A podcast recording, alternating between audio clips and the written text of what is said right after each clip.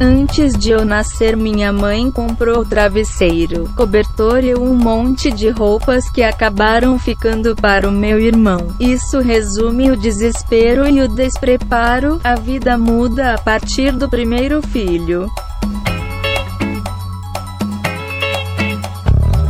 Bom momento, querido ouvinte. Eu sou o Guilherme Andrade. Eu sou Angélica Uegima. Olá, pessoas. Sou eu, Bruno da S. Olá, pessoas. Dois. Sou eu, Renata da S. E está começando mais um Papo de Calçado. Swingando, swingando, swingando, swingando. Swingando, swingando, swingando, swingando.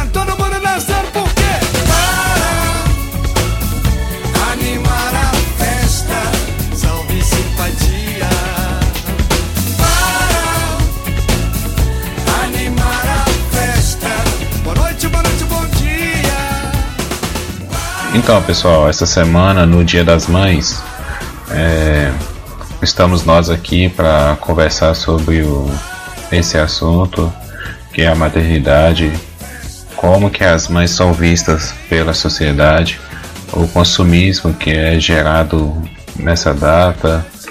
Então, assim, é um assunto bem extenso e amplo para conversar. Então, nós vamos tentar falar, discutir alguns tópicos. Não vai dar para falar tudo. Primeiro eu e o Bruno estamos aqui de intruso, né, nesse assunto, mas também temos algumas coisas para falar. A Renata e a Angélica eh, não são mães, mas também tem muita opinião para falar sobre esse assunto.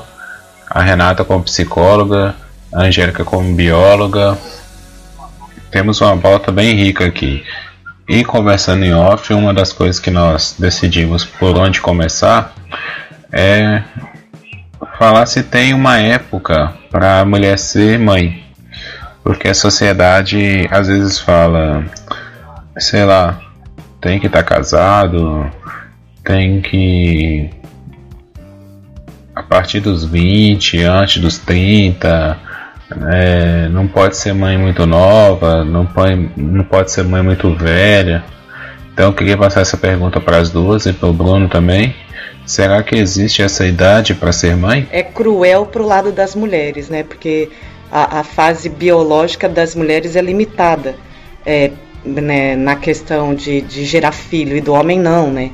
Então, eu diria, a idade ideal para a mulher ser mãe é durante o, o seu tempo fértil. Né? É, é muito dura essa regra, eu acho ela muito cruel, muito ela é de uma crueldade muito absurda.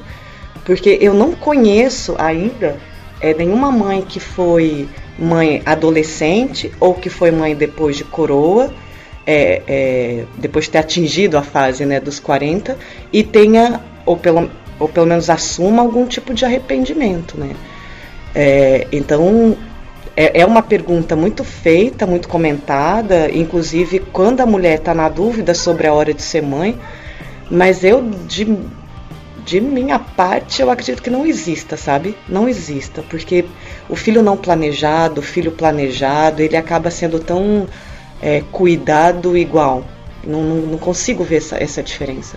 É muito o, o momento da mãe. Né? É bem mais legal, né? Quando planeja, bem mais legal quando faz tudo, sai tudo dentro de um, de um, de um planejado, de um desejado. Mas mesmo quando não é, as coisas dão tão certo. Eu vejo as coisas darem tão certo no final. Eu concordo super que assim, não tem um momento certo. Eu acho que, é, até pela minha experiência pessoal, o momento certo é quando a mulher quer e quando ela tá pronta.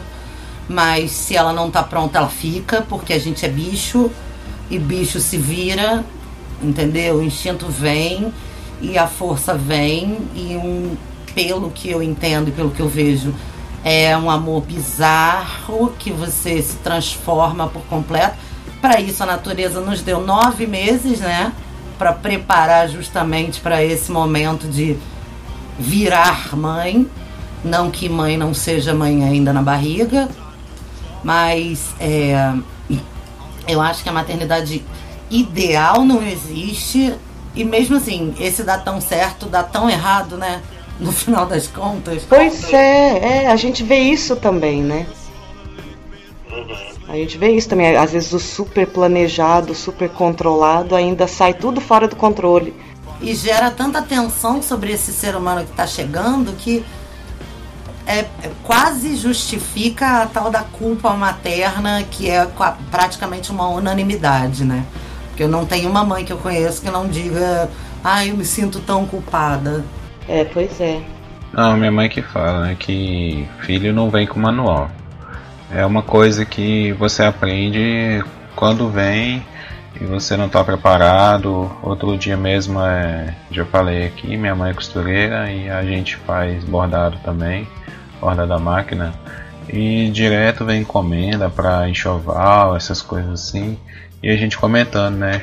Quando é o primeiro filho, é uma confusão, assim, porque é tanta coisa que a gente que a pessoa compra e aí ela compra contando que eu sou mais velho e quando eu tava para nascer, ela passava nas lojas e comprava travesseiro que nunca usou, fralda que nunca usou, né, assim, comprando coisas que sobrou pro meu irmão, que veio depois. Então, assim, à primeira vista é um desespero por causa do despreparo, né? A pessoa não sabe o que que muda totalmente a vida. É isso que é, com essas palavras que ela me falou, a vida muda a partir desse momento. Depois daquele ali, você é outra pessoa.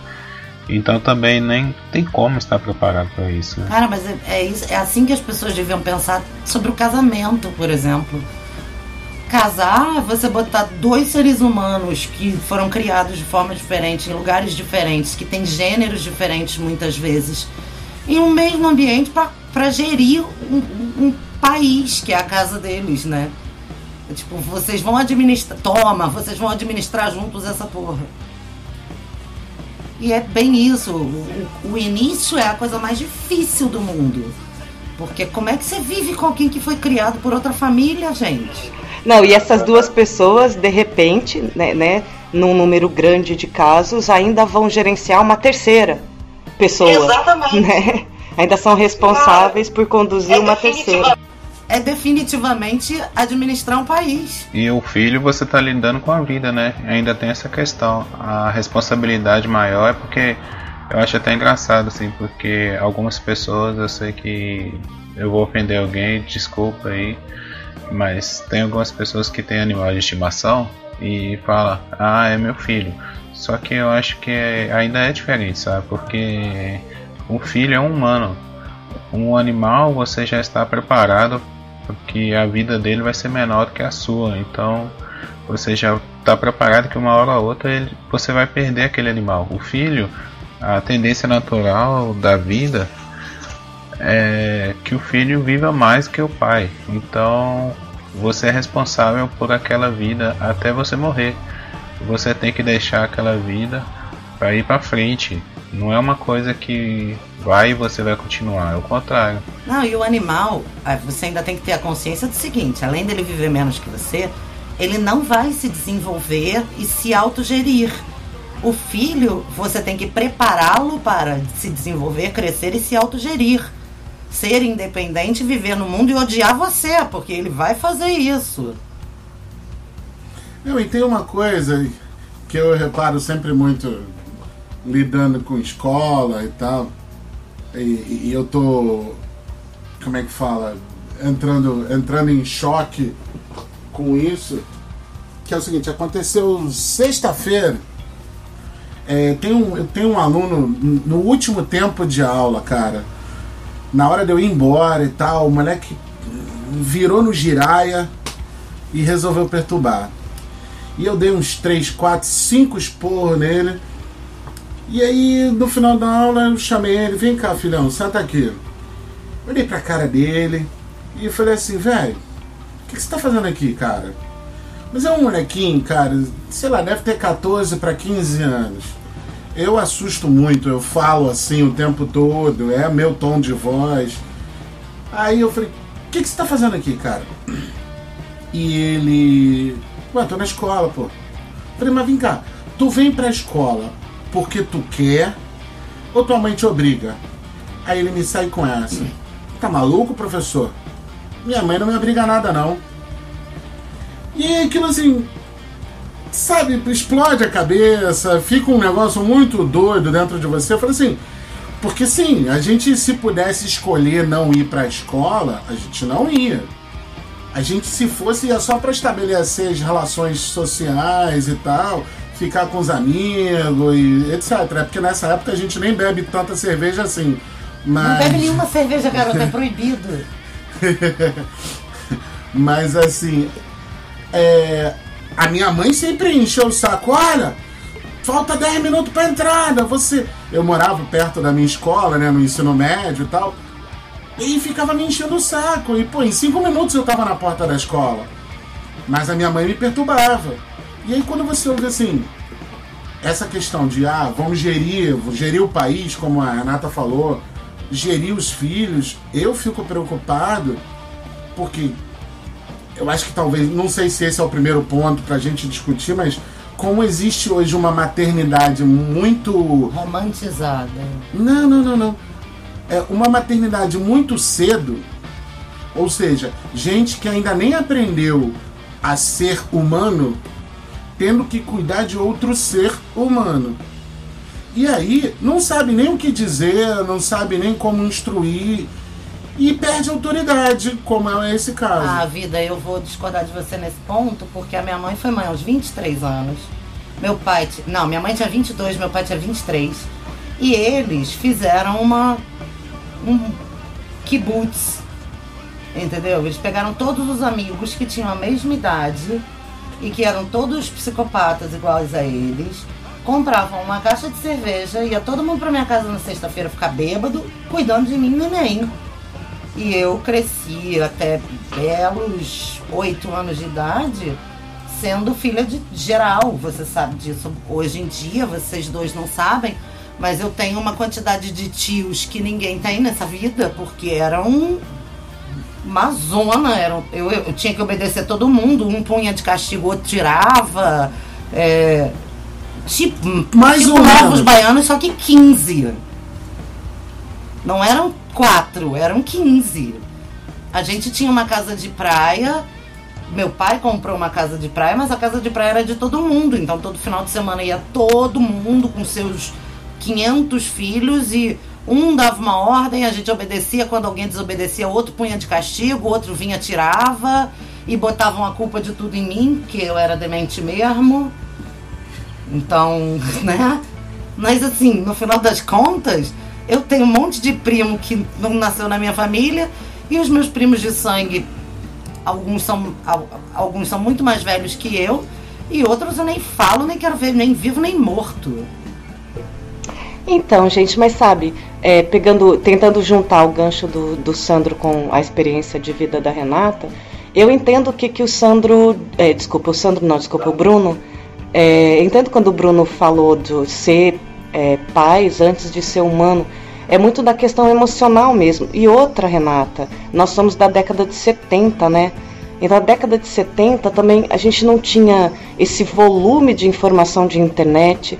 Eu acho que não havia é, uma pressão sobre os nossos pais, sobre o produto que eles tinham que gerar. Hoje os pais eles são muito pressionados em gerar bons produtos concorrentes de sucesso para mercado, que cumpram isso, que cumpram aquilo, quando nem eles tão, foram preparados para cumprir merda nenhuma, né? Então acho que esse tempo era muito diferente, né? É, não, mas tem uma outra coisa que eu acho que é bem importante, que é o seguinte: é, não só não tem o volume, não tem que gerar bons produtos, mas não tinha essa arrogância. Os pais da nossa, da geração dos nossos pais, não, não, não se arrogavam de ser maravilhosos, incríveis e fodões. Por- porque hoje é tipo, meu filho é especial. Tem um texto maravilhoso que rodou na internet aí sobre a geração de Alices, né? Que nasceu pra brilhar. E aí todo mundo diz pro seu filho que ele nasceu pra brilhar e ninguém. no- E no mundo não cabe todo mundo brilhando. Não dá pra ser todo mundo protagonista. E aí é foda, porque você vai na escola e diz: o que, que vocês estão fazendo com o meu filho? Vai individualizar a educação, faz homeschooling. Sabe? É super complicado, porque eles não se veem arrogantes, inclusive. Tá, isso aí é uma coisa que eu queria até falar. Quando a Angélica terminasse, eu achei que você ia falar diferente, mas acabou indo pro mesmo pensamento que eu. Eu acho que existe uma. Eu acho que antes não tinha uma expectativa. Quando vocês estão falando aí, década de 70, a época que meus pais nasceram também, você ia crescer e ia ser o quê, sabe? É, a perspectiva eu olhando para os meus pais, a perspectiva deles era trabalhar e ter uma família, só isso. Não era nada muito mais que isso. Não tinha aquela coisa do, ah, eu quero fazer um ensino superior, eu quero. Não, era, era casando ou tendo a família, vou ter um emprego tranquilo, dá para sustentar, beleza. Quando vem a minha geração, a coisa melhorou tanto que já existia uma expectativa, então meus pais saíram de uma classe mais baixa, melhoraram um pouco de vida, foram para uma classe melhor, classe média, e com isso já tinha uma condição de nos dar um ensino técnico, ensino superior. Eu fui para a faculdade, meu irmão foi para a faculdade, e isso gerou uma expectativa. Essa expectativa refletiu na eu gente. Eu acho que assim, ok, você tem razão nesse ponto, mas se você pensar, por exemplo, que os meus pais, que foram pais na década de 70, ambos tinham ensino superior, essa não é uma realidade. Eu acho que a, a questão é a, a, arrogância mesmo. Porque os meus pais não tinham expectativa de ser pais do presidente da República. Meus pais não viraram para mim e disseram assim: você quer estudar isso, vai pra, você vai para a NASA. Os pais atuais e os pais atuais acham que os filhos cabem na NASA, filho. Não, mas espera aí. Aí o que que acontece? Não é o caso dos seus pais. O caso dos seus pais é o mesmo caso que vai acontecer com meus filhos. Porque os meus pais vinham de uma realidade que eles queriam melhorar. Eles queriam levar a gente para uma coisa que eles não sabiam o que era. Eles não sabiam o que era fazer um ensino superior, eles não tinham nenhuma noção dessa realidade. Então, para eles, isso era o máximo. Eu, na minha visão, sabe, de quem foi e fez, para os meus filhos, eu não vou despejar essa carga de olha, você tem que ser melhor do que eu.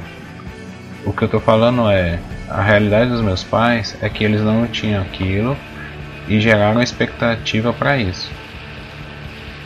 Agora eu, tendo isso, já não vou gerar essa expectativa. Então a coisa meio que. Não sei se deu pra entender. É uma coisa meio cíclica. Assim. Não, entendi. Só que é o seguinte, vamos lá. É, por exemplo, você está falando do, do, do, exemplo dos seus pais que não, não, não te criaram para. Aliás, eles te criaram para uma parada que eles não sabiam. Agora, tem que pensar também, o, o Guilherme, vamos supor, você chegou num ponto onde vamos dizer, seus pais não chegaram, e esse é um ponto onde você conhece, né? Você é um cara hoje com mestrado no ensino superior, você é um engenheiro, é, você é um cara bem sucedido, se a gente colocar é, dentro de, do, do, do espectro da, da maioria da população que a gente tem nesse país. E aí, caras, é, vou falar entenda só nesse aspecto. Não sou pai, não tenho filhos, mas eu vou falar como educador. Mas se você não colocar nenhum outro anseio, nenhum outro degrau para os seus filhos chegarem, é, eles vão achar que é muito cômodo chegar onde você está. E a gente sabe que a gente pode sempre chegar a, a, além daquilo que a gente já chegou. Ou aquilo que a gente determina que é o nosso ponto auge. Eu acho que o problema é que as pessoas hoje, e a minha mãe, por exemplo, briga comigo por causa do concurso público que eu nunca fiz e que eu nunca quis.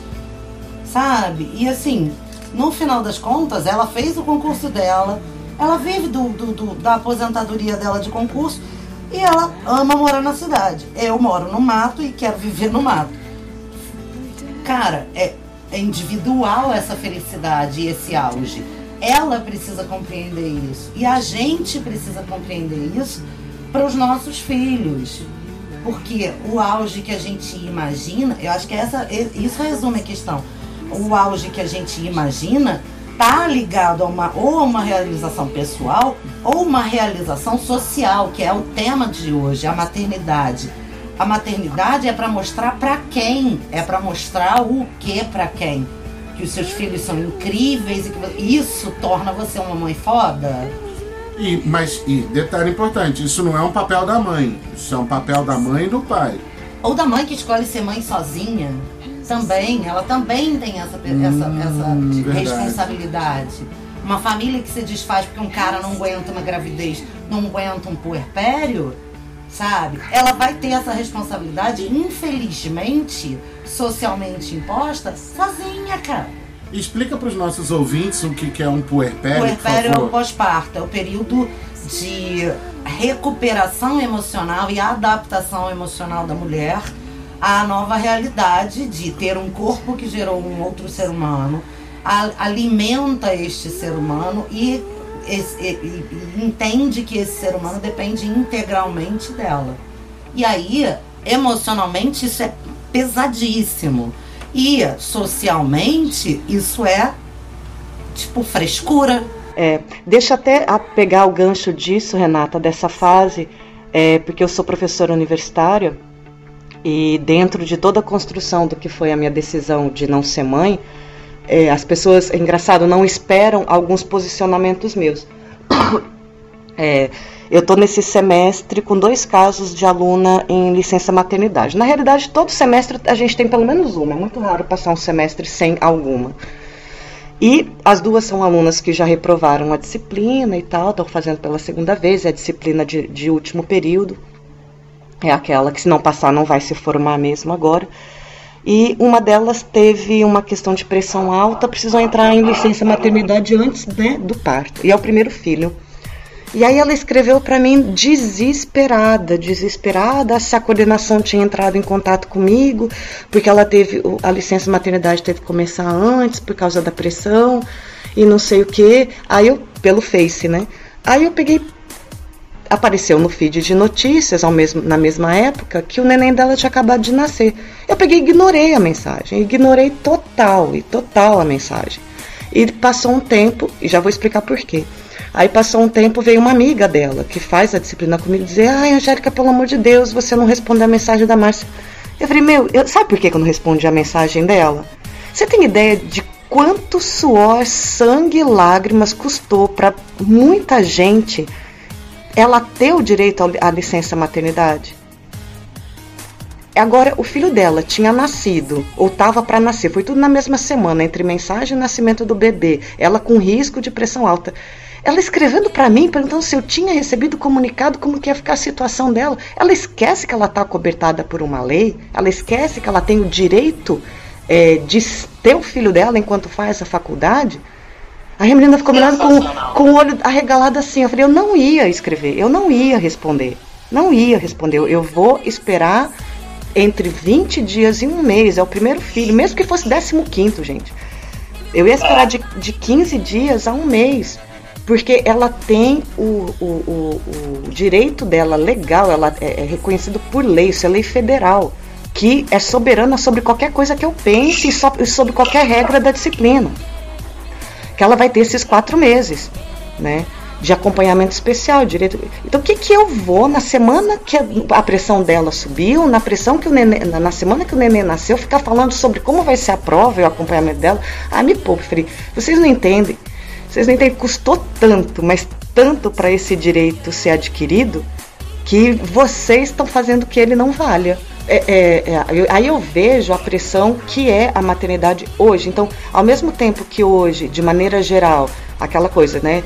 é, é, é, como diz, imitando o Guilherme, assim, sem querer ofender ninguém, mas se hoje a tendência geral é a arrogância na educação dos filhos, por outro lado, eu entendo essa, esse tipo de pressão, sabe? Que os nossos pais e que até uns 20 anos atrás também não existia, né? É, entre você cumprir o teu papel de mãe, é, de repente a tua expectativa, a expectativa que existe dentro do seu casamento, né? Na grande maioria das vezes, um casamento hétero e tal, é, ao mesmo tempo o teu papel como aluna de uma faculdade, ao mesmo tempo o teu papel como profissional no mercado, quer dizer, é muita pressão em cima de um corpo só, de uma cabeça só, né? Então, se a gente que está do lado, independente da opção da maternidade ou não, independente da condição biológica ou não, tipo sendo homem, de ser mãe ou não, se a gente não ajudar também a manter o foco, a falar: oi, oi, olha, você tem um direito garantido por lei, é, é soberano a minha vontade, é soberano a, a, a, minha ação, faça valer, relaxa, cuida do teu filho, dá o cuidado e no tempo certo a gente faz as coisas andarem, né? Esquece isso, deixa isso de lado. Eu acho que é, hoje em dia acaba sendo alguns aspectos da maternidade muito, com uma necessidade muito maior de ser compartilhado. Sim, e eu acho. Eu, eu concordo pra caramba com você e, tipo, é, a gente precisa ser mais tolerante, cuidadoso com o que a gente fala, porque, por exemplo, eu tô na, numa fase em que várias amigas minhas são mães recentes ou uh, já, já têm filhos, a minha maternidade, a minha não maternidade não é uma não é escolhida, ela é vivida, ela é uma consequência de vida, mas é, eu vivo com muitas mães e mães muito recentes. É, essa noite nasceu mais uma sobrinha emprestada e uh, acompanhei a gravidez diariamente, apesar da, da, distância, fi, da distância geográfica. Mas assim, eu, ou seja, eu vivo muito de perto essas questões de bebês e maternidade e, recém-mães, puerpérios e tal. E eu acho que assim, tem que ser uma coisa que precisa ser da pessoa, individual. É uma escolha individual como lidar com isso. Vou te dar dois exemplos, porque são dois exemplos extremos, claro, mas uma amiga minha muito querida, muito próxima, tem 20 e poucos anos e teve bebezinho. Tem a bebezinha dela já tá com um ano. Quando a bebê nasceu, a postura dela foi: essa criança chegou na minha família, é a criança que tem que se adaptar à minha família. Eu achei sensacional, porque foi. Ela bancou isso e a filha dela, com três meses de idade, foi viajar para um camping. A bebê foi acampar. Dormiu num carrinho de bebê no meio de uma festa chamada Beer Camp. O que as pessoas estavam fazendo num Beer Camp, bebendo, cantando rock e a bebê dormiu até duas horas da manhã no carrinho quando a mãe resolveu que ia pra barraca dela. Assim foi. A bebê é linda, tá super bem, saudável, tá ótima. Por outro lado, eu tenho. E manda uma... lembranças a todos os amigos do Papo de Calçada. Muito gostosinha. é, e por outro lado, eu tenho uma outra amiga que teve bebê e o bebê dela ninguém podia visitar até os três meses e não podia, não pode tocar e não pode comer glúten, ela não pode comer glúten, não pode negar peito, não pode. Mas que também é uma escolha dela. As únicas questões que eu adicionei como psicóloga para as duas é o seguinte: cara, se essa é uma escolha, porque não é regra como você vai tratar o seu bebê, não existe manual, como o Guilherme falou, você está escolhendo. E se você está escolhendo, você está reclamando de quem? Eu posso. Porque isso. É, perdão. É, porque isso é assim: uma disse, eu não quero nem saber. A criança chegou e é problema da criança. A outra disse: a criança, é, Messias, chegou e vamos tratar o Messias como filho de Deus. E aí, ambas estão certas, ambas estão erradas, porque tá todo mundo certo e todo mundo errado o tempo todo. Como não tem regra, é isso aí. O que não pode é você impor essa regra a todo mundo e você lidar com isso como se fosse uma verdade absoluta. Esse é um problema. Porque aí a sua maternidade é cruel porque você escolheu amamentar exclusivo ou a sua maternidade é, é o que tinha que ser de todo mundo porque você escolheu dar chupeta. É complicado. É, ma mais uma vez, nesse momento, eu quero fazer o nosso apelo sempre ao livro da semana, né? Que tem que ter a ver com, com o tema. Então, tem um livro que eu comprei, cara, em 2002 e que eu vou mastigando ele ano após ano, porque é um livro fantástico. Principalmente porque assim, ele fala de uma coisa que em 2002, no Brasil, você não via as pessoas discutindo. O nome do livro é Mãe de Todos os Mitos. É de uma acadêmica inglesa chamada Aminata Forna. Tá certo? Ele é da editora Record. Eu recomendo a todo mundo. Se você quer é, enveredar no caminho da maternidade ou da paternidade, ou se você não quer caminhar na paternidade ou na maternidade, mas obviamente o livro ele se dirige às mulheres, ele é um negócio fantástico. É, no, no, início do capítulo 4, o título do capítulo 4 chama-se A Maternidade na Cultura Popular.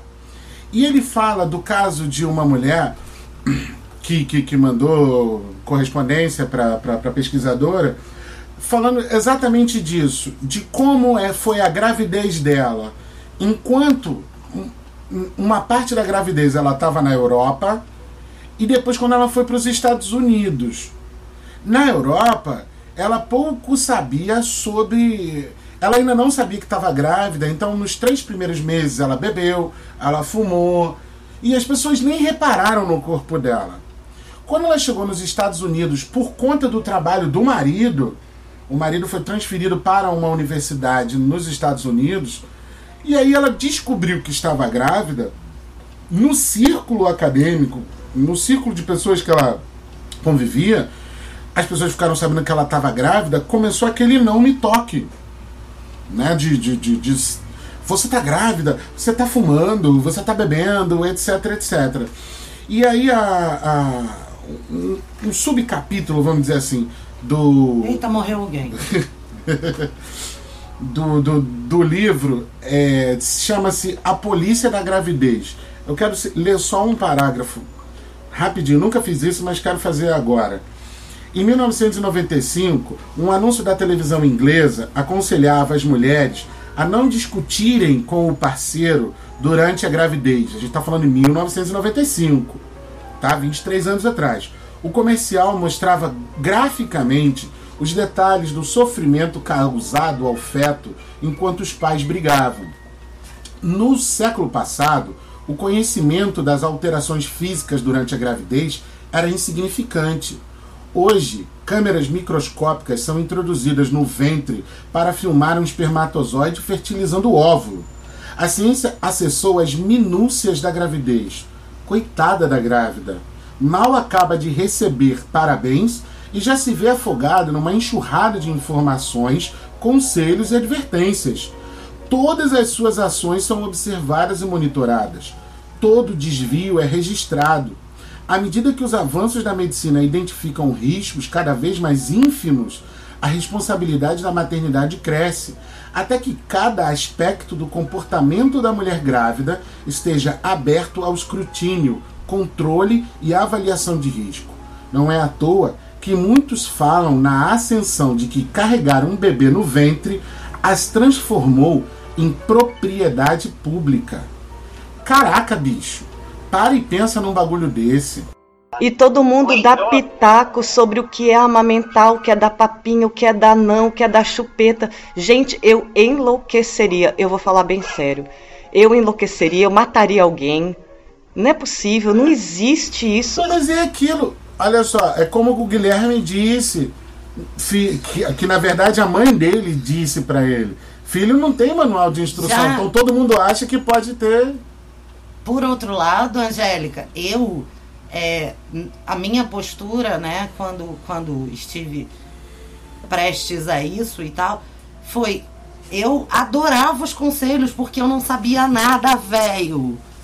Eu fiquei doida, eu não sabia nada, né? E, porra, é uma descarga de hormônio que eu não tenho como descrever, só posso dizer que é uma TPM elevada à quinta potência. Gente, nem isso eu consigo imaginar porque eu não tenho TPM, então vê, vê a minha situação.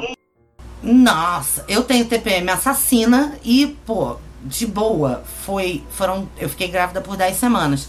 Foram 10 semanas que eu queria matar todo mundo, que eu achava tudo um saco, que eu chorava o tempo todo, que eu pirei e eu não tinha. Fora esses sintomas, e eu achava que eu tava ficando muito louca, porque foi surpresa, não foi esperado. É, fora achar que eu tava ficando muito louca, eu não tinha enjoo nem nada. Então, assim, eu não sabia nada, eu fiz tudo errado, foi uma merda. É, e, e, na boa, a minha postura foi tudo que todo mundo falava, eu devorava, porque eu realmente não sabia. Mas olha só, então que tal para todos nós, né? É, pra gente, nós quatro que estamos aqui, para todo mundo que escuta e tal, a gente pegar uma dica da gente pra gente mesmo. Que tal perguntar pra grávida o que, que ela quer? Você quer, você quer conselho ou você não quer? Posso te dizer uma coisa? Ou você não é teu momento? Ou não te interessa porque você tem o direito de não se interessar? Lembrar que é um indivíduo, lembrar que é uma individualidade, né? Que ela, ela ainda continua sendo uma pessoa com vontade própria. É, não, esse é um cuidado que eu sempre tive, porque muito cedo, eu como psicóloga fui consultada por mães que queriam a opinião da profissional, né? Mas, por outro lado, eu ouvia na minha vida pessoal, você não é mãe, você não sabe. Então, essa linha para mim sempre foi muito bem desenhada, porque eu tenho uma experiência e eu já, já dei essa resposta algumas vezes na vida pessoal, quando as pessoas viram para mim e dizem assim, você não é mãe, você não sabe, eu falo, então vamos esperar 15 anos, teu filho tá dentro do meu consultório para eu saber. É, mas isso aí é uma coisa que eu acho que é tão natural do ser humano que dá opinião, porque até mesmo quando a criança já nasceu, quando tá naquela fase ali bem inicial mesmo, tá aprendendo tudo, todo mundo quer ensinar, sabe? Todo mundo, ah, não faz isso, não faz isso aqui, sabe? Em vez de falar com a mãe, com o pai, Ó, oh, seu filho tá fazendo isso lá, vai lá dar uma olhada. Ninguém faz isso. Todo mundo, ô oh, fulano, deixa, mexe aí não, faz isso não. A própria criança. Isso é um direito dos pais também de educar o filho como ele quiser. E a gente não sabe respeitar isso. Não, e quantas vezes, por exemplo, a minha irmã mais velha foi mãe aos 21. Meio solteira, meio casada, esquisito, enrolada. Quando o nosso sobrinho tá com a gente, até hoje, meu sobrinho tem 20 anos, né? Há algum tempo a gente não tá junto, mas quando ele está com a gente, a palavra da minha irmã de ordem é: eu preciso da ajuda de vocês. Façam o que quiserem. Vocês precisam me ajudar a criar o Diego. Sempre foi isso, né, amor? Sempre, ele, ela, ela sempre nos deu toda a liberdade. E aí eu me lembro de um episódio que o Diego tava com 7 anos, sei lá, 7? 8 e a gente viajou duro, duro, duro, duro, com pouquíssima grana. E o Diego só queria comer pão. E aí eu sentei com ele e falei, Diego, vamos fazer conta aqui com a tia, porque a gente não tem dinheiro para comprar tanto pão e a gente tem comida em casa. Então vamos comer comida para todo mundo comer, ao invés da gente gastar todo o dinheiro para comprar pão para você, você e você se alimentar mal. Até hoje ele lembra disso. Até hoje ele fala, tia, é, isso foi importante para mim, que eu parei de comer besteira e eu emagreci. Aí teve aquela fase do restart. Isso. Que ele queria usar calça colorida. E ele era gordinho. E aí ele começou a emagrecer e pôde, o pôde, entre aspas, usar a calça colorida, porque ele emagreceu, porque começou a comer direito. Então, assim, foi genial a sagação dele a partir da educação é, poli valente que ele recebeu. Porque se fosse só a mãe, ia ficar dando pão, ia deixar de comer, que eu conheço a minha irmã, tô afirmando que ela ia deixar de comprar coisas para ela para pagar o pão dele, né? E, e, é por aí. É, então, mas aí mas o que? A mãe pediu, né? É isso que eu ia falar. Né, É, isso é uma, aconteceu muito na minha infância também, porque eu tenho é, dois casais de tios, né? que também viveram muito aqui em casa e a gente lá na casa deles, então eu tenho primos que, são como quase irmãos meus, sabe? Então quando um ia para casa do outro, era, a regra era essa, ó, ó, obedece seu tio como se você estivesse me obedecendo. Então se ele te pôr de castigo, fica de castigo, se ele é, mandar você fazer alguma coisa, você faz, mas era uma coisa combinada, nunca foi, ah, vai para lá e se vira, sabe? Mas vamos chamar isso de educação sem arrogância. É o que eu comecei falando lá no início. Porque, por exemplo, numa situação há pouco tempo atrás, a gente estava numa festa, a criança foi que era uma criança íntima, tá? Não era uma criança qualquer, era uma criança íntima. A criança estava sendo agressiva, agredindo o Bruno. Ele virou para a criança e disse assim: Porra, para de me bater, já não pedia? E a mãe parou de falar com ele.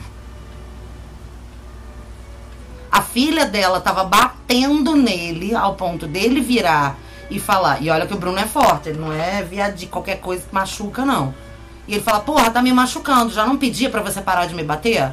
E a mãe parou de falar com ele, aliás, Com- conosco. Com, com um detalhe é, sórdido na parada. Eu tava esticado pegando numa estante de copos. Entende? Eu tava Um de pegando vidro, vidro, pegando copos um copo de, de vidro. vidro. E a garota tava batendo nas minhas costas. Então, assim, qualquer desequilíbrio ali, eu derrubava a prateleira de copos. E aí, assim, é óbvio que ele não perguntou pra mãe, posso gritar com a sua filha? Mas a mãe também não perguntou pra ele. Você, a minha filha pode ficar batendo em você enquanto você tá pegando um copo de vidro no alto? Ah, é, não, são situações muito distintas, né? Ali não é era. de racionalidade, É. né? É, não.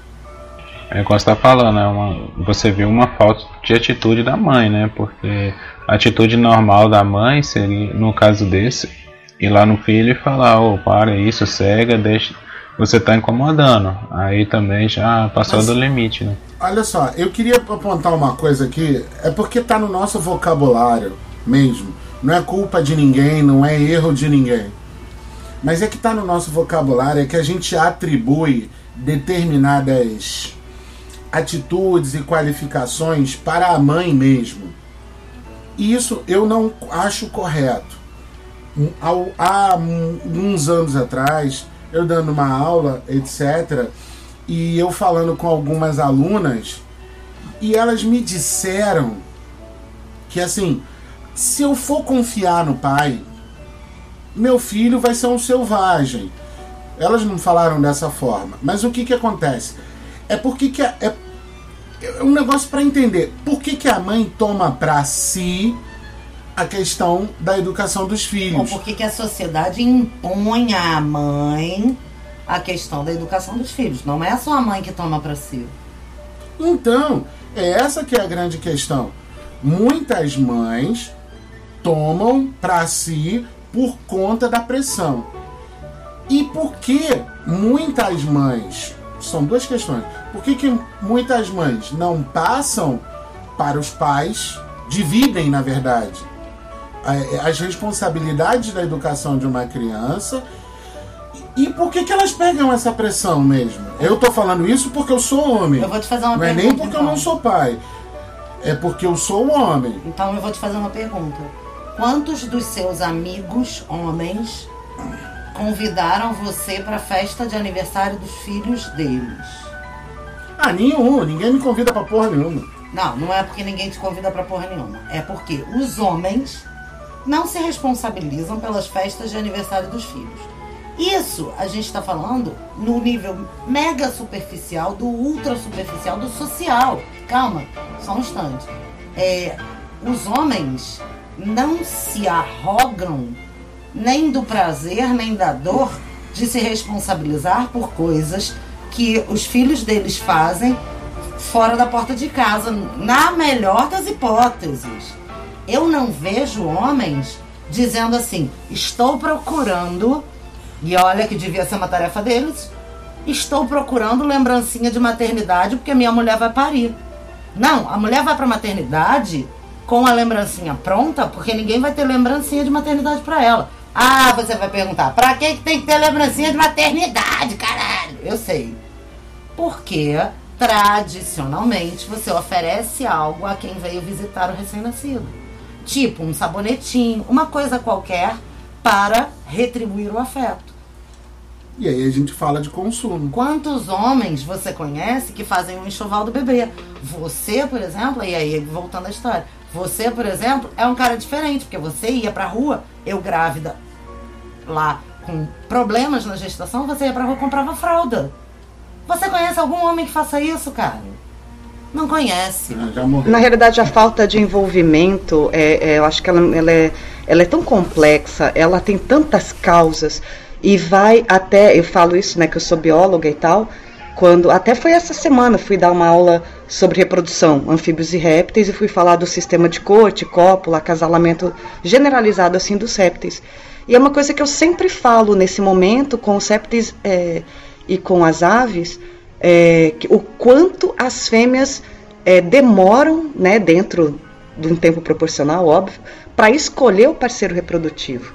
Né? Elas escolhem, elas andam, elas gastam energia nessa escolha, porque o que elas estão buscando é o, o melhor potencial, né? aquele que vai lhe dar o melhor potencial, seja na estrutura monogâmica ou poligâmica. Ela demora muito tempo para escolher o parceiro, dentro, da, dentro de um tempo proporcional. Assim, se a gente aprendesse com eles, a gente não veria tanto pai de qualquer jeito. Né? Então, assim. Foi por isso, foi por isso que eu casei com o décimo Brasil. Então, sabe, assim, é, é, é então é, é, aí que eu queria chegar. Quer dizer, é, enquanto os outros animais têm uma parte da vida muito importante direcionada para essa escolha e pensando justamente nisso, né? Que que potencial pai ele vai ser, independente da estrutura ser poligâmica, dela cuidar do, do, dos filhos sozinho ou não, porque essa é a estrutura de acasalamento deles, ou de ser monogâmica. Né, que, então tem todo um sistema super complexo da fêmea observar que tipo de, é, é, de macho é aquele na hora de colaborar com o cuidado dos filhotes, de outros filhotes da colônia que não são filhos dele. Aquilo vai retratar como ele vai cuidar dos próprios filhos. É, é de uma complexidade tão grande que a gente não usa, né, que a nossa sociedade não deixa a gente usar e não, fa e não usa também, que aí é onde a gente vê esse monte de caso de, de abandono, esse monte de caso de descaso, da mulher tendo que dar conta de tudo absolutamente sozinha, a ponto de a gente chegar no ponto tão absurdo que é, na minha opinião, que quando a mulher se vê sozinha porque o homem foi embora, separou, os filhos ficam com ela, cabe a ela a, o futuro da vida afetiva sexual dela, né? Vê lá que tipo de homem você vai colocar em casa agora, né? Porque agora você tem filho. Você tem que cuidar da segurança você, do teu filho. Você agora você agora chamou a questão, cara. Cara, ainda bem que você é uma bióloga que estava falando do assunto que eu sempre falo. Hashtag We Love Angélica. We Love Angélica. We Love a Will, né? que é o seguinte, eu sempre falo, de, de, de um ponto de vista sociológico, eu nunca critico é, as mulheres que é, ficam procurando os maridos por causa do dinheiro, né? Vamos falar no grosso modo, né? Eu nunca critico as mulheres que ficam assim, ah, eu preciso achar um marido rico, etc, etc. Isso eu não fiz, Brasil. Porque casou com um professor, se ferrou. É, eu nunca faço, eu nunca critico, nunca julgo esse tipo de mulheres, porque esse é o tipo de comportamento que as fêmeas na natureza têm. É, é procurar, procurar o macho que vai ter os melhores atributos e, obviamente, que vão ter condições de sustentar a cria, de sustentar a, a família, vamos dizer dessa forma. E no caso do homem rico, ainda que ele falte. Exato, porque aí você vai ter uma pensão, etc, etc. Então, é, não se trata de assim. E aí eu não vou nem entrar nesse aspecto que assim, o, o amor é uma invenção do século XVIII, não vou nem falar nem nada disso. Ninguém casa por amor, necessariamente. É, eu tinha um pastor, é, tinha um pastor da igreja que a gente frequentava que é, quando, quando as pessoas queriam se casar, ele perguntava assim: por que, que você vai se casar? Aí ficava aquele silêncio. Bem, quando vocês tiverem resposta, eu caso vocês. Porque quando alguém responde assim, ah, porque a gente se ama. Porque a gente não aguenta mais abstinência sexual. Ainda tinha isso. Exato. Mas deixa eu falar uma coisa então. É, sobre essa questão de casamento, foi até falado lá início. Eu acho que tem muito isso também. É, na questão da abstinência. E por quê? Nós somos uma sociedade criada nas bases cristãs, né? Predominantemente católica. Eu sou católico, então vou falar como alguém que conhece é, as coisas da igreja. Para a igreja católica, você tem que casar, é, você só casa uma vez e você tem que casar virgem, né? Você não pode ter relação sexual, você não pode morar com a pessoa com que você vai casar antes. Então é sempre você mora com seus pais até você conhecer uma pessoa, namorar, mas não ter relação sexual. Chegar o tempo de relacionamento, você vê que vocês se amam e casar. A partir daí vocês vão viver junto, é, construir uma vida com seus filhos e tal. Só que isso é um grande problema, porque amor não sustenta casamento. Todo mundo sabe disso. É, o amor ele é apenas uma parte do casamento. O que sustenta casamento é amor, dinheiro, segurança, amizade, sabe? São vários fatores e determinados fatores você só conhece quando você vive junto com a pessoa. Porque sim, eu hoje vivo junto com a minha namorada. Nós não somos casados. Sou, sou católico, mas nós não somos casados. Mas nós vivemos juntos. A partir do momento que nós começamos a viver juntos, nós somos nos conhecendo. Então eu comecei a ver o que, que ela gosta, o que, que ela não gosta. Porque quando você está namorando, no final do dia você vai dormir na sua cama sozinho. E no outro dia você vai acordar e vai fazer suas coisas. E sei lá, no final do dia você vai encontrar com seu namorado de novo, seu, vocês vão ter um momento feliz e você vai matar aquela saudade e depois cada um volta para sua vida e quando de novo. briga, e quando briga, não, não tem essa de estar tá cada um pro seu lado. Você tá na mesma casa, você gere o mesmo país, você mora junto, velho, é pica. É isso, você vai dormir na própria Não, cama. nem sempre. Nem sempre. Vocês já sabem que eu durmo no sofá de vez em quando. Não, você tem uma cama só pra você. Então, comigo e com a minha namorada já aconteceu da gente ir deitar brigado e não conseguir dormir, da levantar e conversar. rolou aquele amorzinho. E acordar e falar assim, ô fulano, peraí, vamos resolver isso aqui.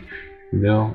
Porque isso é coisa que você só aprende quando convive com a pessoa.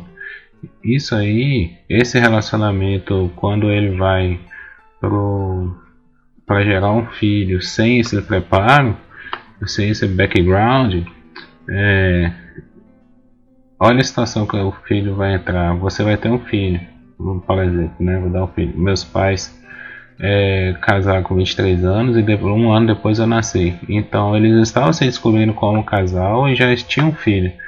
Aquilo ali, querendo ou não, influenciou na vida de casal deles. E aí aquilo foi para frente. Eu vim de uma família católica que meus pais é, se casaram, foram morar junto apenas depois do casamento e mesmo assim tive problemas com, com meus pais, sabe? Hoje em dia eu vou na terapeuta e faço e tento resolver meus problemas psicológicos. Então isso não é garantia de nada assim. Eu acho que a sociedade, nós como sociedade, temos que mudar esse nosso pensamento de que vem dessa coisa cristã de, de quebrar essa barreira e falar assim, não, o casal tem que se conhecer. O casal falando é, em, palavras diretas, tem que fazer sexo antes do casamento para saber se é bom. Porque você vai fazer sexo com essa pessoa o resto da vida. Essas coisas têm que ser quebradas. Esses tabus têm que ser quebrados, porque é só assim que nós vamos ser uma sociedade melhor. Nós vamos ter famílias melhor, mais estruturadas e, consequentemente, filhos vão ter uma segurança melhor dos pais, sabe? Vão ter pais que são um casal mais forte Ô, e vão ser pais melhor me dos filhos. desculpa se eu parecer que eu tô criticando, mas eu não tô criticando mesmo. É, foi no programa da fake news, você disse, ah, eu acredito nas crianças. Né? E você falando exatamente disso. De que não adianta hoje você tentar convencer um cara de 40, 30 e poucos anos de determinadas problematizações que existem no nosso tempo, porque ele não vai aprender. É melhor ensinar as crianças mesmo. É, cara, as crianças já estão praticando isso, velho. Então elas já já estão. É! Velho, é, é- é- parece triste, mas não é. mas tem um aspecto ruim nessa história toda. Veja, não estou criticando o que você disse, concordo muito com o que você disse, porque, por exemplo, uma das bases do meu casamento com a Renata foi exatamente isso. A Renata pertencia a uma igreja, estava voltando de um retiro de Páscoa quando foi me encontrar. E a mulher disse para ela assim: Você vai encontrar com um ímpio. E, pô, sei lá, dois, três anos depois, eu me converti, frequentei igreja, fui líder de adolescente, etc, etc. Nem eu tava mais lá. Essa mulher que criticou ela, não a crítica à homossexualidade dela, mas ela se descobriu homossexual. Então, quer dizer, aos olhos de qualquer igreja hoje em dia, ela o hoje... Nosso casamento é santo e o dela não. Em hum. termos estritos religiosos. Sabe? É um negócio não que eu tenha nenhum preconceito, muito pelo contrário, sempre, sempre vivi muito em questionamento com isso, mas. Enfim, ela que quis julgar, não fui eu que julguei, né? Então, assim, no, no fato, as crianças estão conhecendo os seus parceiros e estão vendo o que, que é bom e o que, que não é bom. A grande questão é que sexo envolve responsabilidade. Eu sou casado com uma pessoa que é sexóloga, e durante, sei lá, os primeiros cinco anos do meu casamento, e todas as pessoas que me conhecem ou nos conhecem, e que a gente vai mostrar assim o nosso currículo. Não. Ah, sua mulher é sexóloga. O que, que você faz? Hum. Basta perguntar o que, que você faz. Ah, eu sou sexóloga. Hum. Depois de um tempo eu fiquei de saco cheio e desenvolvi a resposta. Minha mulher é sexóloga, ela não é puta. E nada contra as putas ainda por cima. Não, pelo amor de Deus, elas ajudam a gente a beça.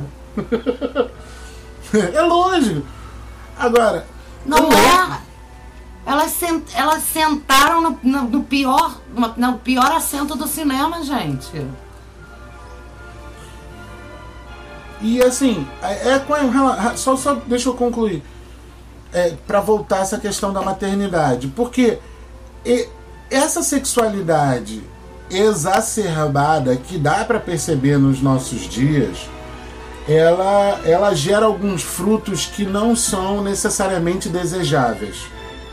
E aí esses frutos geram seres abjetos. Não, não, abjetos não é um termo muito forte, mas é, é seres que não sabem se comportar socialmente porque teve gente que ainda não aprendeu a se comportar socialmente, independente de qualquer pressão, etc, etc.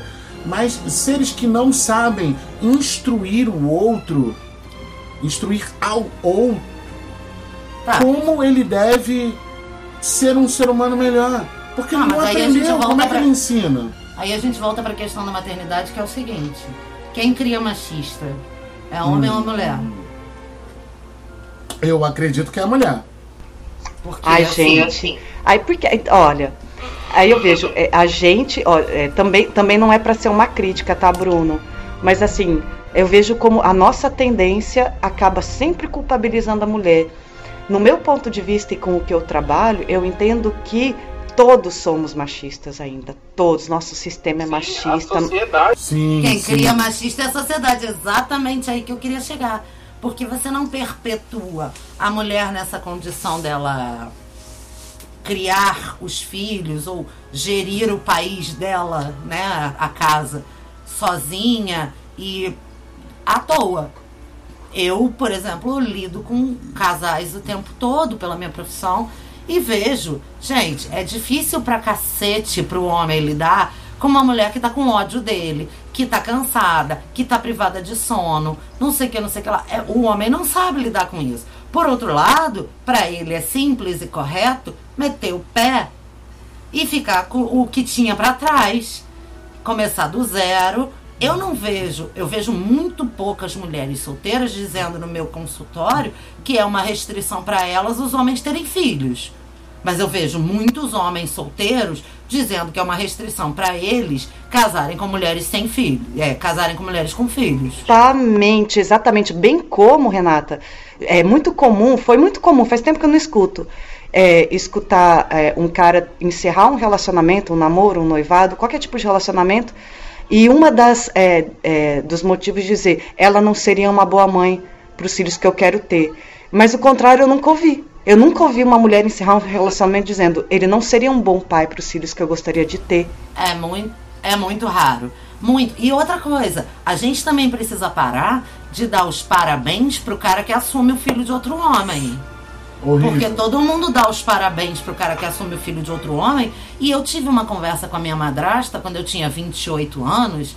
A gente sentou na cama e tava falando fofoca, besteira de namoradinho, não sei o que, não sei o que lá.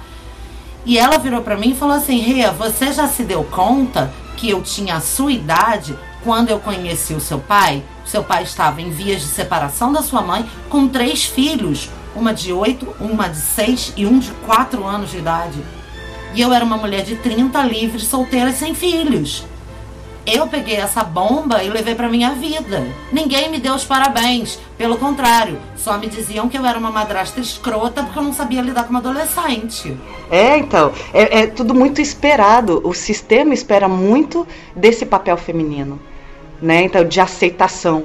Né? Então, por exemplo, é, o caso, eu tenho irmã divorciada, eu tenho várias amigas abandonadas, é, é o termo, pelos ex-maridos, e eu vejo uma, a loucura que é elas seguirem com a vida afetivo-sexual delas, uma coisa que eu comentei uns minutos atrás. É louco isso, gente, é cruel, porque elas são obrigadas a ver bem que tipo de homem você vai colocar na tua casa, porque agora você tem filho, tem que zelar pela segurança deles. Quer dizer, é tudo em cima.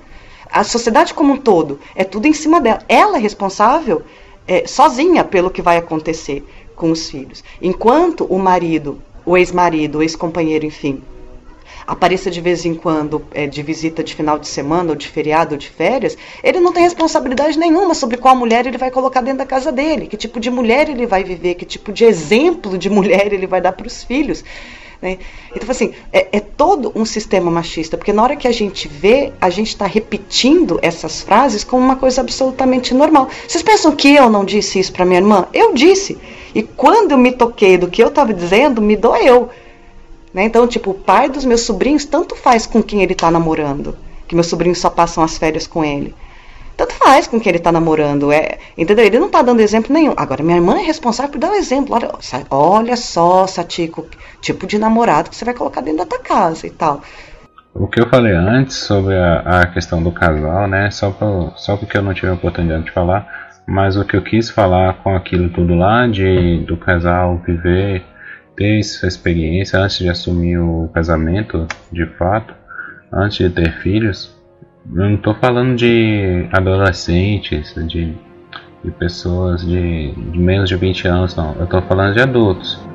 Adultos mesmo terem esse convívio. Lógico, você começa a namorar, viver na sua casa. Não precisa começar a namorar e viver na casa da outra pessoa junto, não.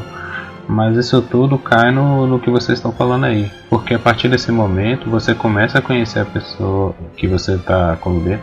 E antes de você tomar a decisão de ter filho ou não ter filho, você já tem, você já conhece seu parceiro.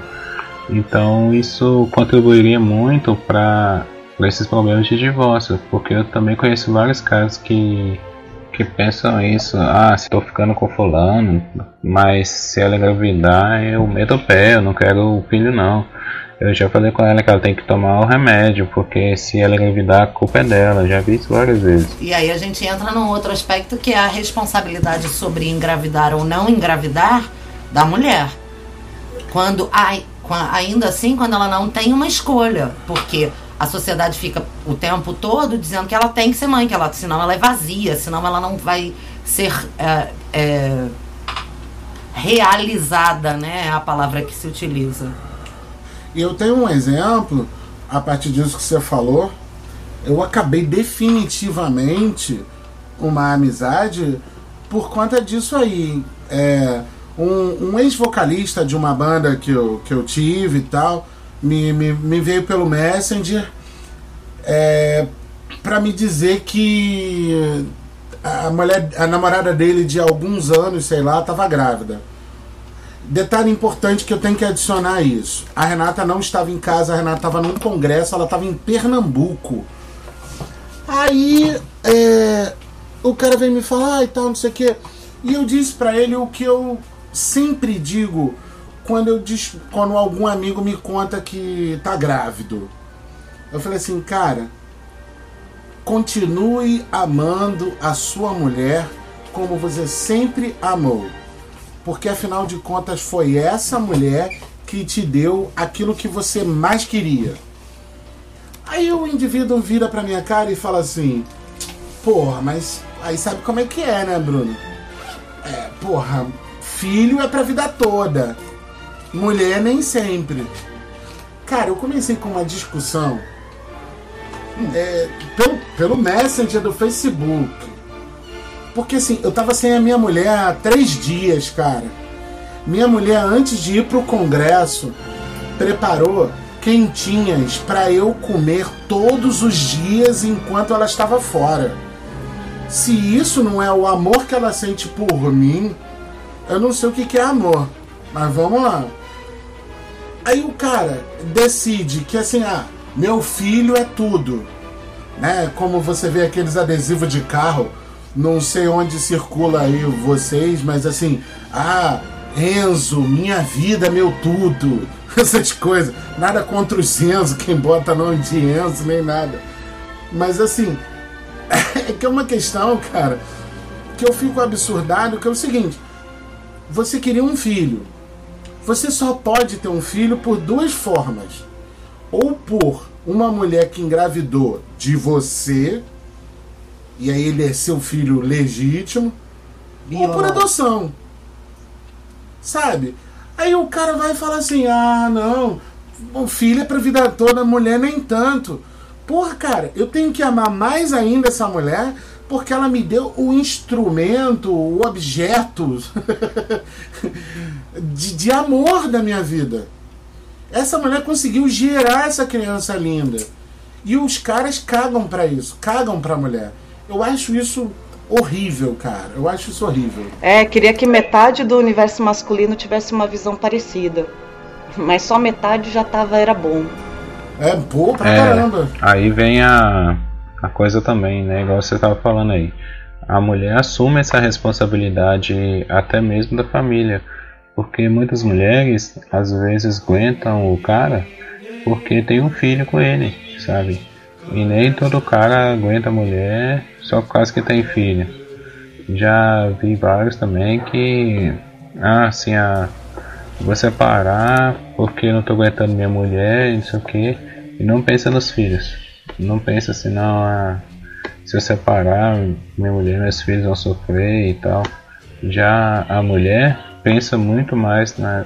Às vezes a mulher aguenta muito relacionamento por causa dos filhos, por causa de pensar, não, porque meus filhos precisam ter um pai, porque meus filhos precisam da presença de um pai. Então eu vou aguentar aqui, mesmo que eu não seja feliz. Isso é certo, é errado? Não sei. Mas tem um peso isso.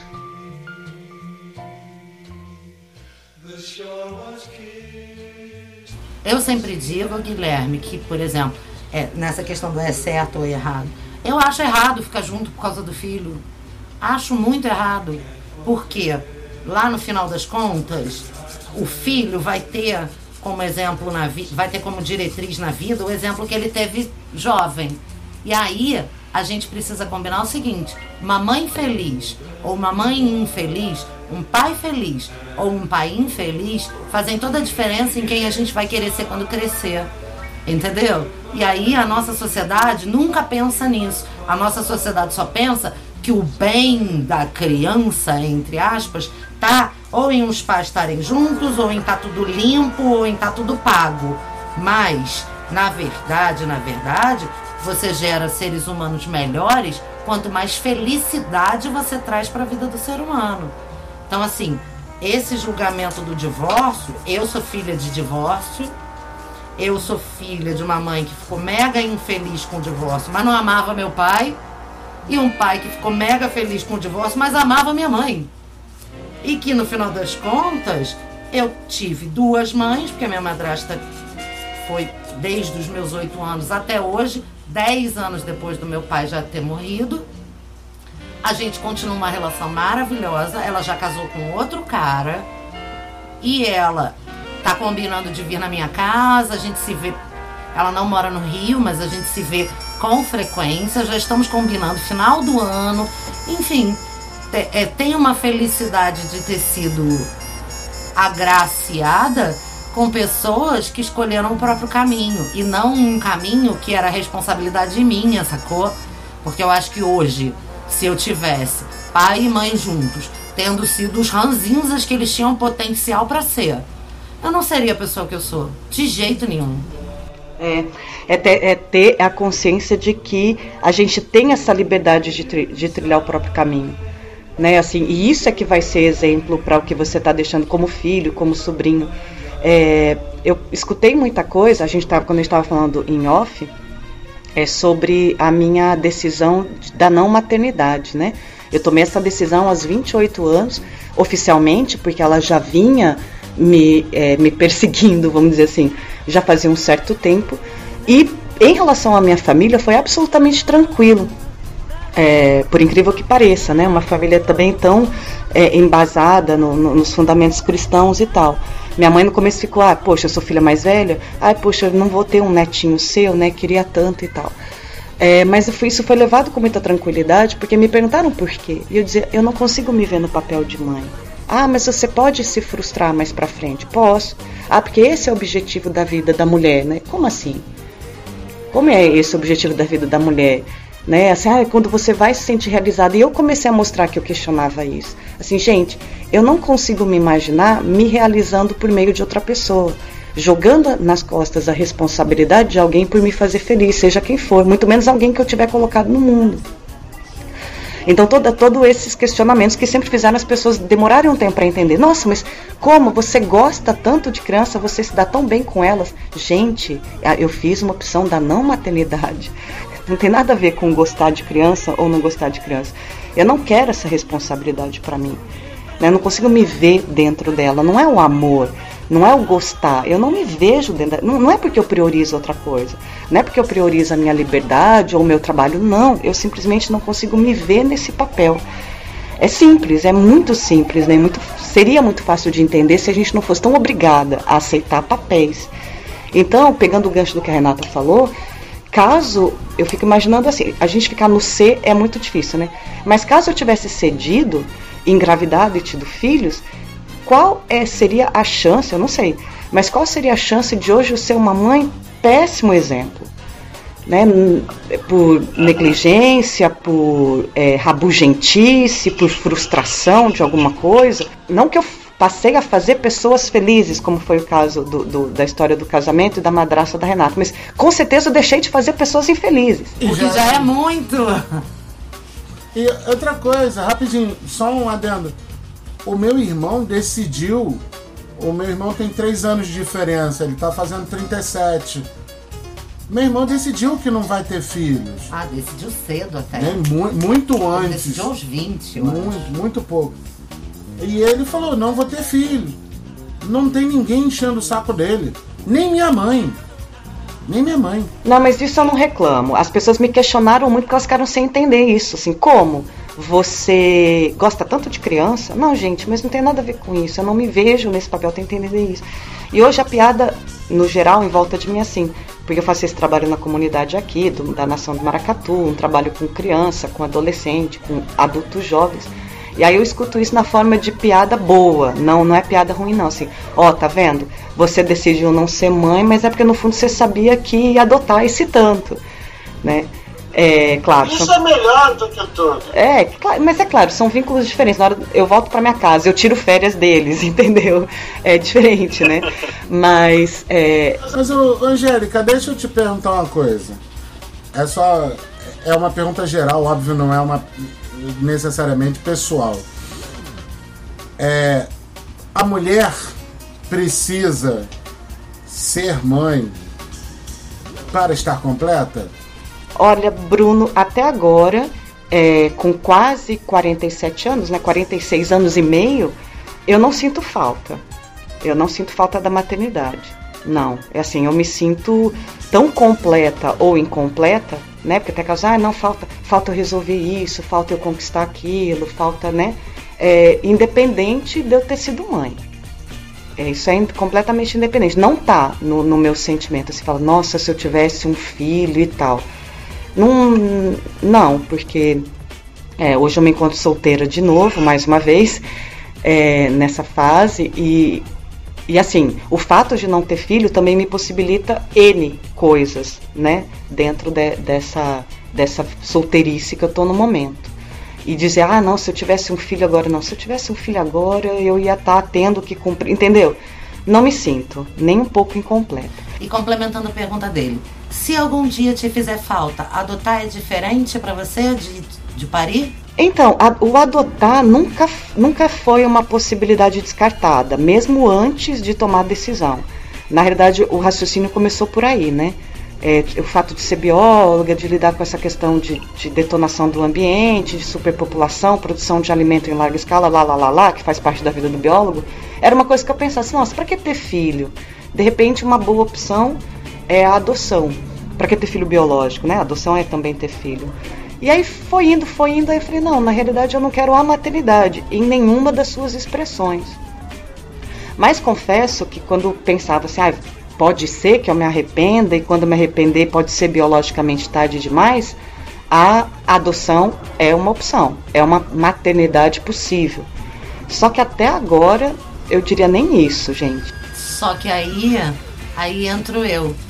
A, a minha não pressa de ser mãe, a gente também estava conversando em off sobre eu não ter engravidado cedo e né, ter tido uma, apenas uma experiência com uma gravidez não bem sucedida. É, a maternidade não era uma certeza, passou a ser. Por outro lado, a maternidade biológica não é necessariamente exclusiva. Então, eu nunca tive pressa, essa pressão da sociedade sobre mim, de que ah, você tem que engravidar antes dos 35. Eu tô com 41 e eu não disse que eu não vou ser mãe, eu disse que eu não sou ainda. Só que eu não tenho que ter uma resposta para como vai ser essa maternidade, né? A, adoção sempre foi uma possibilidade para mim, porque inclusive eu tenho irmãos adotivos. E cara, é tudo igual, a gente briga igual, a gente se engalfinha igual, divide herança igual, se ama igual, se defende, é tudo igual. No meu caso era a maternidade mesmo, a minha decisão foi a maternidade e suas expressões, biológica ou não biológica. E, gente, olha, até agora, agora eu já me encontro mais perto dos 50 do que dos 40. E, sério mesmo, falo com toda sinceridade, eu só vejo, só encontro motivos para fortalecer a minha decisão. Né? Então, às vezes, as pessoas, ah, mas vai ser complicado, você vai chegar na velhice. Que motivos? Hã? Por exemplo, que motivos você encontra para fortalecer a sua decisão? Ah, o fato assim, eu gosto muito dos meus momentos de silêncio, por exemplo. Sabe, dou muita importância e preciso, e preciso muito deles. Né? Inclusive, a manutenção de um relacionamento, namoro, agora, é, tem as limitações por causa disso. Essa é uma das coisas que eu adquiri com o tempo, né? É, mas essa coisa também do poder planejar tudo o que vai ser. Né? Eu me mudei aqui para um bairro mais próximo da comunidade para ficar mais perto deles. Então eu alterei muito o meu padrão né, de vida, por opção.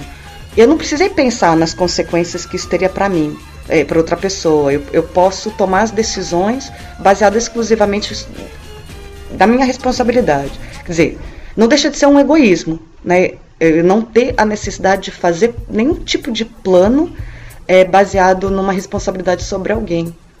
Né? E isso me. Exato, a gente vive uma sociedade individualista. É. E não há problema nisso. É, então, então assim, eu dou muito valor a isso, eu me sinto bem assim. É, não gostaria realmente de estar tá vivendo de outra maneira, né?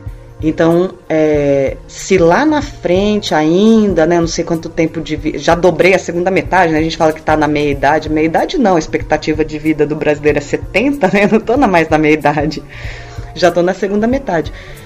Então, se isso vai virar um arrependimento lá na frente, na velhice, eu não vou ser arrogante para dizer, não, de jeito nenhum. Pode ser, gente, eu não sei, né? Mas que é, poderia estar sendo A uma gente não tem nada fechado, né, cara? É, então, não, não sei, gente. As pessoas dizem assim: ah, mas quem é que vai cuidar de você na velhice? Eu, gente, vocês têm filho ou, sei lá, cuidador de velhice? Vocês estão tendo filho? Vocês estão tendo filho ou plano de previdência? Era tudo isso que eu perguntava. Sabe? Por- E quem garante que os filhos vai cuidar, né? Porque tem muitos que jogam os pais no asilo aí e nunca mais vê. É, então.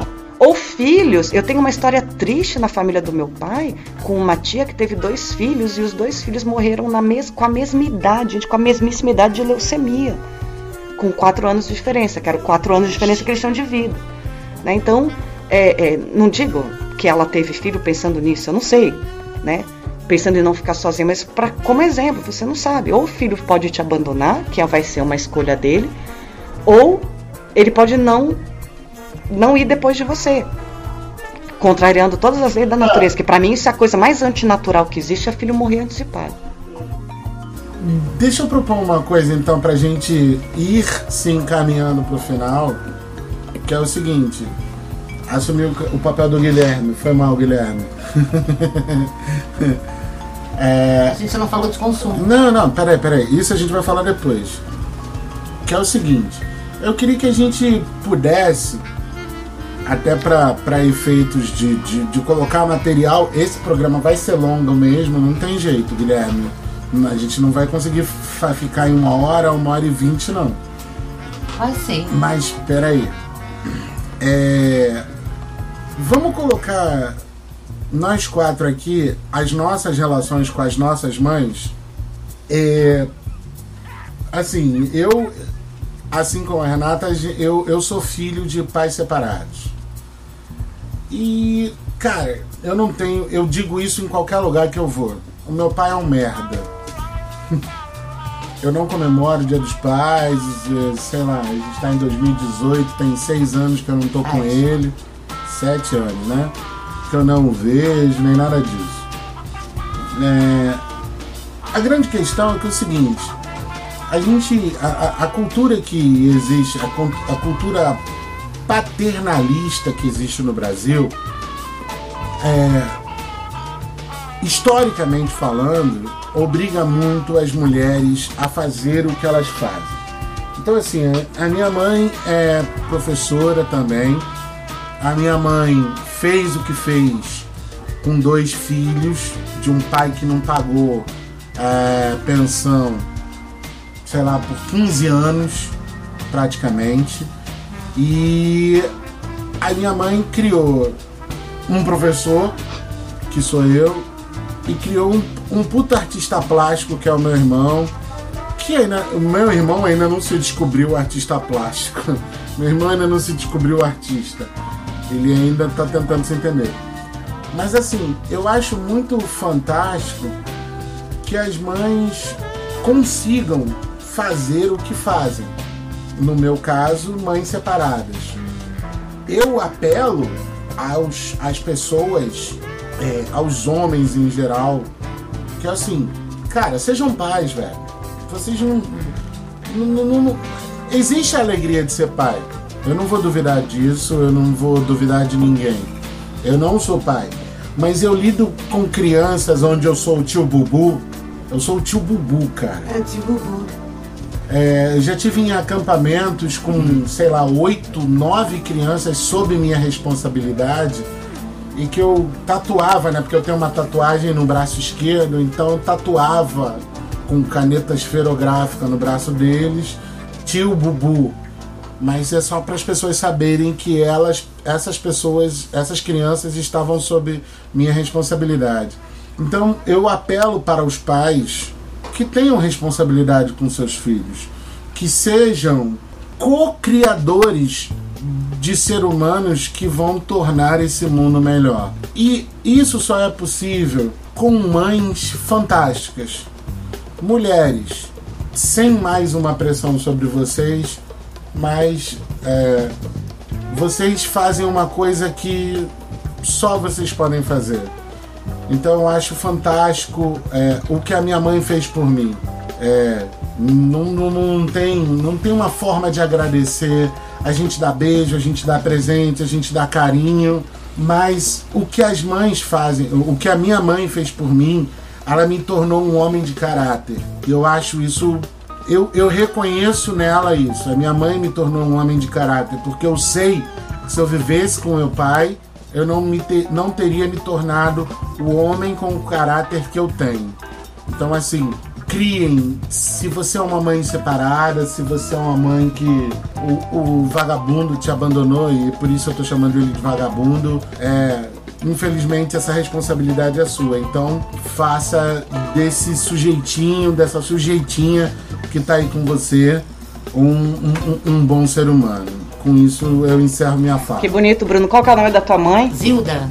Ô, dona Zilda, parabéns, hein? Parabéns para, por ser mais uma lutadora aí. Você ter sido obrigada a ser, né? Bom, eu posso falar. É, a minha mãe, bom, meus pais, eles se mantiveram casados por mais de 30 anos. Eles se separaram, inclusive, no casamento da minha irmã, oficialmente. E na realidade meu pai sempre foi um, um, pouco ausente, né? Ele sempre viajou muito e era aquele pai de final de semana. Então era o pai legal, era o pai que participava só das coisas legais, das conversas boas, das, das alegrias e tal. E o todo pesado ficava com a minha mãe, que criou, acabou criando três filhos sozinha é, sozinha mesmo, porque ele, eles depois que se casaram, eles nunca viveram na mesma cidade dos meus avós, era bem longe, era no interior do Paraná. E ela foi absolutamente sozinha em tudo, para definir tudo, para dar conta de tudo e então ela nunca, ela sempre trabalhou dentro de casa. Foi assim que ela criou três filhos sozinha, a não ser os finais de semana e dando conta assim de fazer pão para fora para aumentar a renda, de fazer tricô em máquina, de vender cosmético, de é, pagar as contas, né? Porque meu pai foi um mau provedor ainda por cima. Ganhava muito dinheiro, mas não administrava, quem administrava era ela. Ela deu conta de tudo, né? E aí é, é de onde vem a minha birra do termo pai. Pai não existe, o que existe é pai, o que existe é mãe. Né? O que existe mãe é que, que, que cumpre o papel que caberia ao pai, mas eu acho o termo pai, que é a mãe, né? Pai e mãe, uma bruta de uma sacanagem. Mas ela deu conta de tudo sozinha, acabou sendo traída severamente. E que a gente, quando descobriu, meu pai já tinha uma filha de dois anos. E ainda, né, por fora. Aí foi quando veio o divórcio inevitável. Então ela sempre segurou toda a onda sozinha, tudo ela fez sozinha. É, numa criação compartilhada por aparência já que ele era pai de final de semana. Então, assim, eu, eu reforço as palavras do Bruno, dizendo que é, a participação é muito mais, vai muito mais além do, do prover, né? Porque para os olhos de muita gente ele era um bom pai. Ele sempre foi um bom pai, ele nunca deixou faltar nada em casa, mas ninguém sabia que quem administrava era ela. É, ele foi um bom pai, porque ele estava todo final de semana em casa, mas porra, o que, que ia fazer no final de semana? Né? Então, é, então não, não foi um bom pai por isso, né? Não foi um bom pai por isso. É, porque, porque proveu, porque estava presente todo final de semana? Não, não foi. Então, não é só prover, não é só estar tá disponível no final de semana. Você que é um pai que divorciou, que ninguém tem culpa do casamento ter dado errado, mas você que é um pai que divorciou, você não está sendo um bom pai porque você está pagando a pensão em dia e porque você está vendo seus filhos todo final de semana ou todas as férias. Não é isso que está te fazendo um bom pai. É um bom pai, é, você vai ser feito um bom pai de acordo com a tua participação e importância na vida dos teus filhos. Hoje eu tenho um sobrinho de 15 anos iniciando a vida sexual e o pai dele não sabe. Entendeu? Tudo quem sabe é a mãe. E ele é um pai que paga pensão e que tá todas as férias com o filho. Quer dizer, isso é ser bom pai. Né? Então, é, eu quero encerrar minha fala dizendo que eu execro completamente o termo mãe, não existe, mãe é mãe, pai é pai. Eu acho que é um bom jeito de continuar aliviando o papel é, masculino, dizendo: olha, que bela guerreira você é, você é uma mãe. Não, você continua sendo uma mãe. Foi é, que, com o azar de ter, dos teus filhos terem tido um péssimo pai. É isso. Oi, eu? Cara. É, nossa, essa fala da Angélica mexeu comigo pra caramba, porque na verdade assim, eu vou fazer o contrário você vocês dois e eu vou, ao invés de agradecer a minha mãe, eu vou agradecer ao meu pai. Porque o meu pai, o sonho da vida dele era ter filhos, ter uma família grande, com um monte de filhos, e, e ele teve seis. É, mas ele escolheu as melhores mães para nós. Então ele conseguiu deixar um exemplo de homem que era participativo, não era perfeito, tinha lá seus defeitos, fez lá suas cagadas, mas escolheu duas mulheres que não são guerreiras, porque elas não iam para guerra. Elas são fodonas, porque elas encaravam a, a, a trolha do dia a dia, cada uma a seu jeito, cada uma com um exemplo fortíssimo e cada uma com seus defeitos nus e crus diante dos nossos olhos. É... E aí, cara, eu posso dizer que eu tive essa graça de ter tido esses adultos muito em formação e ter a noção de que a gente nunca está formado, porque se quem me formou não estava formado, me permitiu uma abertura para me reconstruir a todo momento. Então, assim, se vocês estão ouvindo agora e estão vendo que o exemplo de pai é importantíssimo, eu preciso dizer para vocês que o exemplo de pai é importantíssimo dos dois lados. Esse que eu tive, que foi se aposentou para ficar levando minha irmã na escola, sabe? Para ir na padaria duas vezes por dia, para cozinhar pra gente. Que eu aprendi tudo que eu sei de cozinha e eu, o meu hobby é cozinhar. Eu aprendi tudo que eu sei de cozinha com meu pai. Minha mãe não sabe fritar ovo. É, cara, vamos pensar enquanto adulto enquanto pai, enquanto mãe, enquanto tio, enquanto colega. Como é que a gente está mostrando para essas crianças, sabe? Se a gente está dando é, para eles um exemplo de que a gente está totalmente formado e de que a gente é sólido e rígido, que eles, a gente está cobrando isso deles serem um dia. Então, assim, os nossos relacionamentos são a, a base fundamental para aquilo que a gente vai construir amanhã. Eu, eu, eu, uso como lema na minha vida: daqui a um ano você gostaria de ter começado hoje. Então, aquilo que você acha que daqui a um ano você precisa ter feito, faça agora. Comece agora. E comece dando exemplo para os seus filhos, escolhendo a maternidade ou não escolhendo a maternidade, escolhendo a paternidade ou não escolhendo a paternidade, seja responsável por aquilo que você escolhe. Então, Você, é. Guilherme. Ouvindo a Angélica falando aí, eu me identifiquei muito com a história dela, porque aqui em casa aconteceu bem parecido. Eu também sou filho de pais divorciados, só que meu pai, meus pais divorciaram agora há pouco tempo. E minha mãe sempre ficou dentro de casa, então ela escolheu. Ela tinha uma carreira, ela trabalhava fora, mas a partir do momento que eu nasci, ela escolheu ficar em casa e depois veio meu irmão logo em seguida. Então, quando a gente tomou uma idade ali um pouco mais velho, quando ela já podia voltar a trabalhar, ela voltou a trabalhar, mas trabalhando dentro de casa, como costureira. Então, eu sempre tive minha mãe dentro de casa e meu pai trabalhando muito. Meu pai trabalhava viajando muito. Teve época que era semana na cidade, semana viajando. E quando a Angélica falou aí que depois de muito tempo acabou descobrindo as coisas, que foram inevitáveis para o divórcio. Aqui em casa também foi bem parecido. Então eu sempre tive minha mãe muito perto. Meu pai foi muito importante, foi aquele pai provedor, mas o presente mesmo não foi. Já minha mãe, a única coisa assim que nós não temos uma relação muito é de carinho, sabe? É, de afeto minha mãe sempre foi, pela personalidade dela, uma pessoa meio fria, assim, muito na dela, ela não sabe demonstrar sentimentos, apesar de eu saber que ela tem todo sentimento por, de mãe por mim, meu, meu irmão, mas ela não sabe demonstrar isso. Então, essa parte afetuosa a gente nunca teve muito, mas foi totalmente importante, assim, é, sempre teve presente, né, nos momentos necessários. Então, nos momentos necessários, ela sempre tomava as rédeas. Então, quando meu pai estava viajando, a gente passava mal, ela que pegava o ônibus e levava a gente pro médico. E arrastava os dois filhos, ou então deixava um na casa da vizinha e levava o outro. Quando tinha que ir na escola, ela que ia na hora, porque meu pai estava viajando. Então essa atitude de sempre tomar a frente da casa, ela teve. E assim, eu sou muito grato.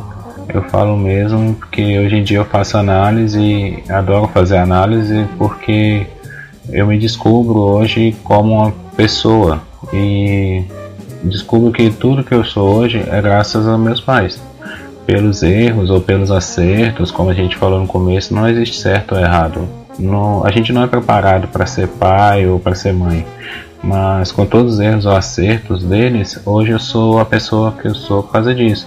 Então eu não jogo culpa, eu não sinto rancor, eu agradeço porque tive a melhor criação possível. Eu sei que tudo que eles fizeram foi na boa intenção. Então eu sou muito grato por isso, por eles, pela forma que eles cuidaram de mim. Então acho que é isso, assim. Eu acho que os pais da gente, principalmente a mãe, é uma figura muito importante na nossa vida, na minha vida, a minha manhã. Que massa. Eu, eu gostei de cada depoimento, gente. Achei cada depoimento muito foda. De verdade. Eu tô aqui arrepiada. Achei cada Bonito, depoimento. né? Nossa. Bonito demais. Nossa, muito, muito. Tá parecendo um momento Domingão do Faustão, arquivo confidencial. Vou colocar o título desse episódio, arquivo confidencial. Dia das Mães, arquivos confidencial. Então, ouvinte que esteve aí conosco esse momento até agora. Esse episódio foi realmente um pouco mais longo, né? Porque é muito assunto para falar e mesmo assim nós não falamos todos os assuntos que poderiam ter sido falados. Abordamos o máximo que podemos.